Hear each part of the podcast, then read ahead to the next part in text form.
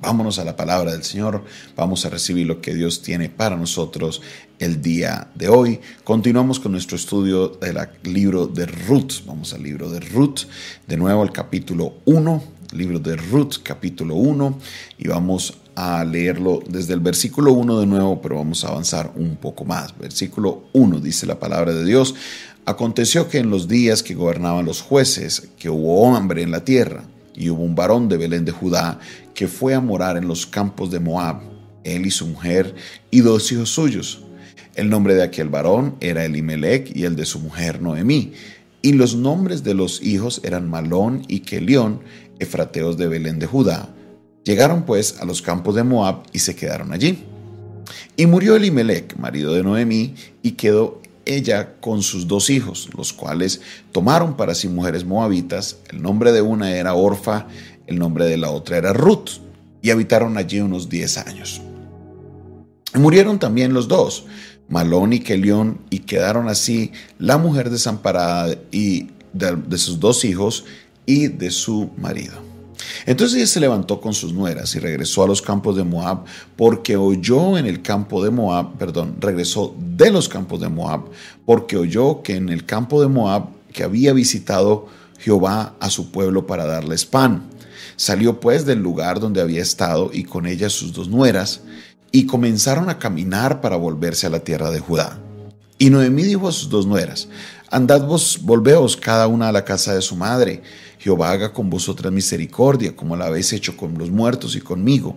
Os conceda Jehová que halléis descanso, cada una en la casa de su marido. Luego las besó, y ellas alzaron su voz y lloraron. Y le dijeron, ciertamente nosotras iremos contigo a tu pueblo. Verso 11. Y Noemí respondió, Volveos, hijas mías, ¿para qué habéis de ir conmigo? ¿Ya tengo yo más hijos en el vientre que puedan ser vuestros maridos? Volveos, hijas mías, e idos, porque yo ya soy vieja para tener marido. Y aunque dijese, esperanza tengo y esta noche estuviese con marido y aún diese luz a hijos, ¿habías vosotras de esperarlos hasta que fuesen grandes? ¿Habías de quedaros sin casar por amor a ellos? No, hijas mías. ¿Qué mayor amargura tengo yo que vosotras? Pues la mano de Jehová ha salido contra mí. Y ellas alzaron su voz otra vez y lloraron. Y Orfa besó a su suegra, mas Ruth se quedó con ella. Y Noemí dijo, He aquí tu cuñada se ha vuelto a su pueblo a su, y a sus dioses. Vuélvete tú tras ella. Y respondió Ruth, No me ruegues que te deje y me aparte de ti, porque donde quiera que tú fueres, iré yo, y donde quiera que vivieres, viviré tu pueblo será mi pueblo y tu Dios mi Dios. Donde tú murieres, moriré yo, y yo allí seré sepultada. Así me haga Jehová y aún me añada que solo la muerte hará separación entre nosotras dos. Y viendo a Noemi que estaba tan resuelta a ir con ella, no dijo más amén. El día de ayer estamos explicando lo que estaba pasando en este capítulo de Ruth, eh, estamos, es como la antesala, es como organizando la historia, ya que el libro de Ruth es un libro corto, solo son cuatro capítulos y es una narrativa. Entonces aquí encontramos el fundamento, lo que es la previa de la historia, lo que hablamos que es la introducción. Recuerde, toda historia tiene su introducción, su nudo y su desenlace. Entonces, toda la información que estamos recibiendo pertenece a lo que es la introducción, a lo que es el inicio lo que es la antesala, para comprender los antecedentes de lo que está pasando. Entonces, nos explican que, número uno, este lugar o esta historia se da en el tiempo de los jueces, o sea, se da entre Josué y el reinado de Saúl. Después de Josué se da inicio a la temporada de los jueces y en Saúl se, da el último, eh, el último juez, que fue Samuel. Ahora, por lo que vamos a ver más adelante, eh, se ve que esto que sucede sucede más hacia el término medio de lo que la temporada de los jueces, no tanto hacia el final, no tanto hacia el principio, sino más al término medio y más adelante les explicaremos por qué llegamos a esa conclusión. El caso es que Orfa y su esposo Elimelech se habían ido para la tierra de Moab porque hubo hambre en Belén. Y ellos, como cualquier otra familia de inmigrantes, que hoy hay muchos que no nos sintonizan desde Colombia, sino desde Estados Unidos, desde Chile, desde España, desde Ecuador, desde Panamá, desde Costa Rica, desde diferentes países. ¿Por qué? Porque vieron que la situación económica no se daba para ellos, entonces migraron con sus familias para buscar un mejor futuro para ellos. No querían que sus hijos o su familia se murieran de hambre. Y sí fue. Llegaron a Moab, encontraron que allá sí había pan, trabajaron, trabajaron, ahí se quedaron por un espacio de 10 años, pero en el transcurso de esos 10 años, primero tienen dos hijos llamados Malón y Kelión, pero también nos encontramos que Elimelech murió. Elimelech, el esposo de Orfa, murió. Los hijos de Orfa, Malón y Kelión, se casan allá en Moab. Ellos no nacen en Moab, solamente duraron 10 años, pero sí se casan en Moab y allá se casan con, con Noemí y con Ruth. Ahora, en el proceso de los 10 años, hacia los últimos años, Malón y Kelión también mueren. Entonces, mientras se murió Elimelech, Malón y Kelión podían ayudar al sostenimiento de su mamá. Pero al morir también los dos hombres, recuerde que estamos en una sociedad agricultural donde la persona que traía el sustento a la casa era el hombre. Entonces no había cómo traer sustento sobre las casas de ellos. Era fácil para Noemí y Ruth porque ellas eran de, de. Ellas podían regresar a la casa de sus padres y podían tener al menos un plato de comida, un lugar donde dormir. A la calle no las iban a echar. Pero ¿quién iba a cuidar de Orfa? Orfa estaba lejos de su familia, estaba lejos de su círculo, estaba lejos de todo. No tenía ese auxilio, no tenía esa, eh, esa, eh, eh, esa base para poderse quedar. ella toma la decisión de regresarse a la tierra de ella porque había escuchado en los campos que Dios había visitado Belén, que ya no había hambre, que ya no había ese tiempo difícil. Entonces ella decide regresar allá a Belén. En el momento de regresar, obviamente ya va donde sus nueras y se despide de ellas, pero las nueras le dicen, no, no, no, no, no, contigo vamos, vámonos, no vamos a llorar porque vamos a ir contigo, nos vamos a buscar ese mejor futuro. Entonces, Ruth les hace reconvenir y ella hace todo lo posible para que ellas se queden. ¿Por qué? Porque imagínense, no llegar una mujer extranjera allá a la tierra de, de, Judá no iba a ser fácil que ella se casara. La orden de Dios era que no se casaran con mujeres extranjeras. Dos, había una ley que se llamaba la ley de la redención. Entonces, ¿cómo funciona la ley de la redención? Entonces, si Ruth, que es la personaje principal del, del, libro, si Noemí fuera a tener, perdón, si, eh, si Orfa tuviera otro hijo, Orfa que es la, la esposa de Elimelech, la, la, suegra de Ruth, si ella fuera y se casara y tuviera otro hijo, Ruth se podía casar con ese hijo y el, y, el hijo que ellos dos tuvieran sería un hijo a nombre de Malono de Kelión, del que había muerto. Eso se llamaba la redención, para poder que la herencia continuara, poder que algo que pues pudiera, no se perdiera la herencia ahí. Entonces le dice, mm, eh, Orfa, le dice, ¿acaso me quedan más hijos en mi vientre? Yo estoy muy mayor. Y si hoy me acostara con un esposo, si tuviera esposo y me acostara con él, y hoy tuvieran embarazo, ustedes esperarían hasta que ese niño cumpla la mayoría de edad para que se casen con él. No, no, no, mi hijita, no, no, no. Por favor, quédense, vayan a la casa de sus padres. Noemí la captó en el aire y dijo, sí, Orfa tiene razón. Noemí la besó, en otras palabras, se despidió, pero Ruth pero Ruth, pero Ruth, Ruth actuó diferente. Ruth fue, le dijo a Noemi, Noemi, perdón, a, a Orfa, Orfa, tu pueblo será mi pueblo, tu Dios será mi Dios. Donde usted vaya, yo voy. Donde usted esté, ahí me quedo. Donde usted muera, ahí muero. Pero yo usted no la voy a dejar. Yo usted no la voy a abandonar. Y aquí es donde vemos algo impresionante. ¿Por qué? Porque los moabitas no eran creyentes en Jehová. Los moabitas eran incrédulos, eran eh, paganos. Ellos adoraban a dioses paganos. Y lo más normal es que Ruth se refugiara en la fe de sus dioses para que le ayudaran de nuevo a acomodar su vida, como lo hizo Noemí. Noemí dice, eh, Orfa dice, Noemí se devolvió a su, a su pueblo y a sus dioses. Pero Ruth dijo, no, no, yo me voy contigo, porfa, yo me voy contigo. Tu Dios será mi Dios. ella tuvo una fe, no tanto en Orfa, sino en Dios, que Dios le ayudaría a ella a arreglar su situación. Ella confiaba en el Dios de Orfa. Qué testimonio tan grande el que habrá dado Orfa para que ella, Ruth, viera en ese poder en la vida de Orfa y dijera, yo quiero lo que usted tiene, Orfa. A mí no me interesa, yo voy a estar contigo.